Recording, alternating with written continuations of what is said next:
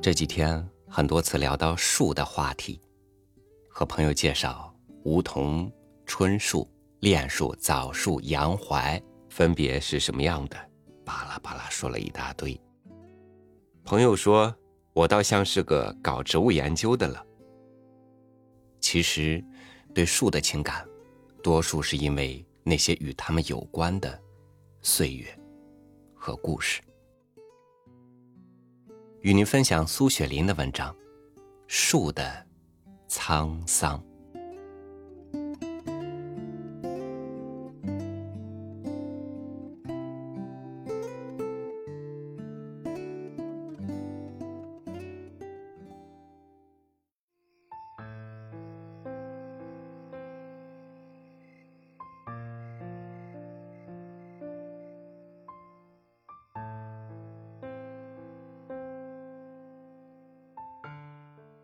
我一到这个教职员宿舍，种菜之余，便种下几颗木瓜和一颗芒果。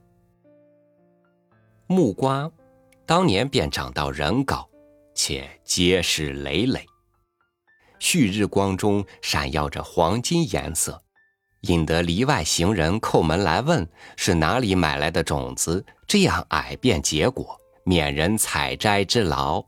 请我告诉种子的售卖处，以便他们去买了种。其实我只用吃剩了的木瓜子，并无异种。谁知这院子的土地也作怪，第二年木瓜要长高才能结果，摘取果子非常费事。第三年，便一颗都不结。种新的。长到尺高，根部便烂穿一穴而萎死。打听了许多方子，用上许多肥料，只是种不成。靠东墙种的一棵芒果倒长得好，每次结实数百颗，自己吃不完，一包一袋提去送人。这棵芒果树对我的酬报，可说十分丰硕，我戏称它为。田债树，就是他前生欠了我的债，今生变果树来偿。可惜一场台风把它刮得半断不断，我怕它倒下来坏屋伤人，只好用锯将它完全锯断。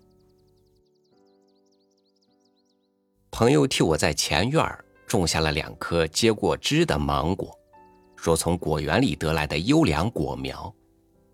长大后一定能大结其果，可比我那棵田寨芒果树。谁知每树仅能结十几颗果子，味道比那棵田寨的差得远。管它能结的十几颗，也了胜于无。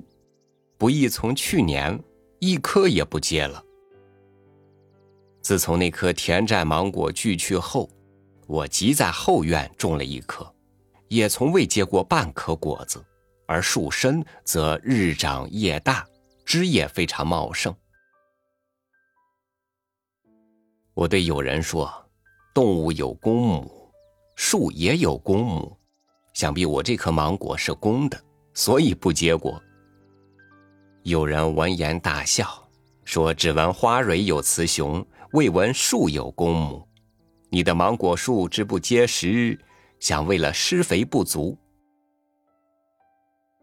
其实我为那棵树牛粪也买过几包，埋它根下。它枝不结实，想必不是因它前生欠我债，而是我前生欠了它。现在朋友为我种的两棵称为优良种的果树，初尚稍有所结，今则。皆戛然而止，想必也因我前生欠他，一并上门追讨吧。既都不肯接食，只好留着作为庭院遮阴之物。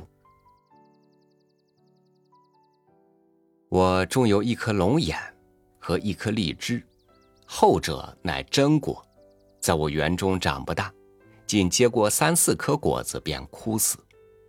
前者已长成大树，前几年都有果子可收，果大且甜，可收几百粒。今年则画上了休止符，一粒也不见。我又种过番石榴、柚子、莲雾。柚子一生度，且生树中，没法剔除，也不易结实。偶结一颗，其中肉如败絮，不可食。后来被杜虫强杀了。莲雾我已无力施肥，结果鲜小而色淡白，也无味。果熟时，听它落了满地。番石榴倒结过一些果实，其后也无故枯死。这种果子貌既不扬，味亦不见得可口，台湾儿童却最爱吃，似乎其佳妙更在妙菊苹果之上，不知其理由。有人做过分析，说番石榴含有各种营养质，尤富铁质，有助儿童身体的发育。所以儿童自然喜欢，或者是吧。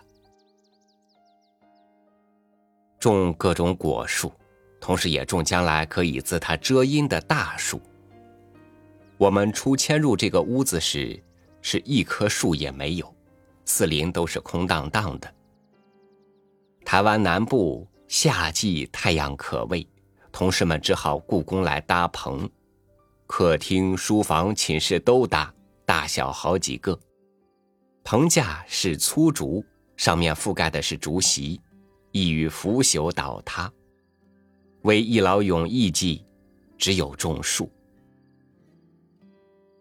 我种过一种树，人唤之为杨槐，初种时才粗如手指。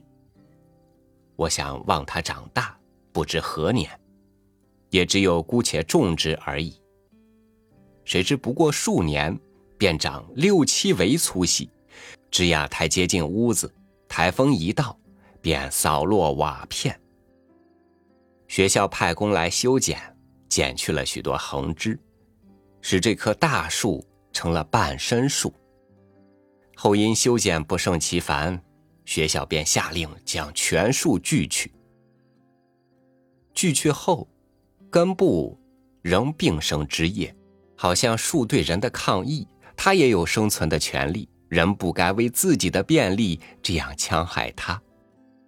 我怕它再成大树，一见这树的枝条着出，便加以砍伐，随砍随生，始终不屈。不过树终斗人不过，经过十余年的奋斗，还是失败了，默默然含恨而死了。于今只在我后园残留的一截尺许高的枯株，我每徘徊其前，深至旧尘，并凭吊这树英勇悲壮的死。人们总觉得树木是难长的东西，其实树木长大相当的快速。古人不有“十年树木，百年树人”的话吗？树木种下土去，无害。不过八九年便可成为大树。记得民国六年，我在安庆百花亭初级师范肄业将毕业前，学校令各生各种杨柳一棵于校中留念。我所种的一棵，其旁有一景。十九年，我再回安庆，看那棵柳树已参天伏地，成为合抱的大树。为之骇然。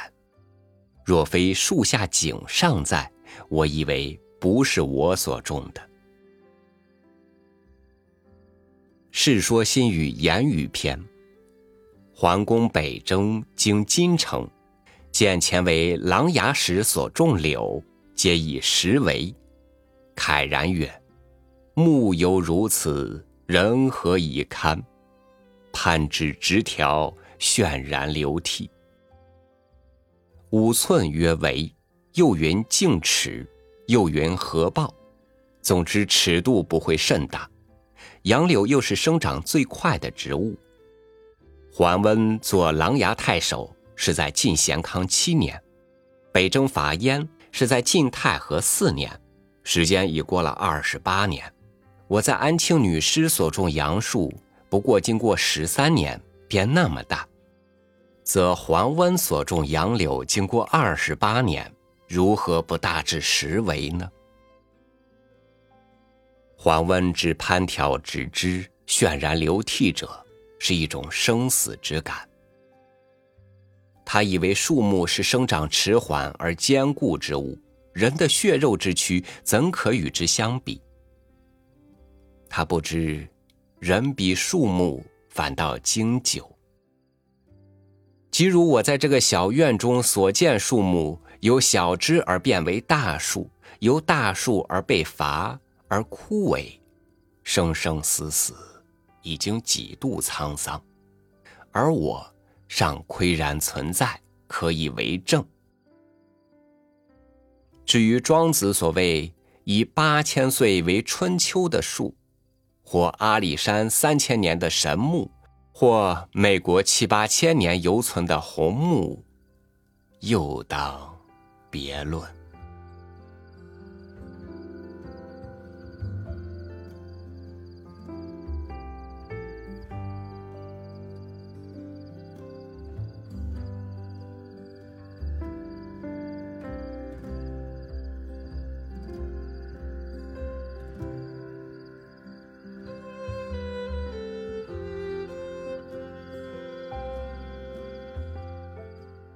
人的一生中，如果能亲手种下过一棵树，如果能有机会看到一棵树由树苗到参天大树，如果能仔细体味一棵树在四季里的境遇和姿态，我想，他至少已经懂得了一半的人生。感谢您收听我的分享，欢迎您关注微信公众号“三六五读书”，阅读更多文章文稿。我是朝宇，祝您晚安，明天见。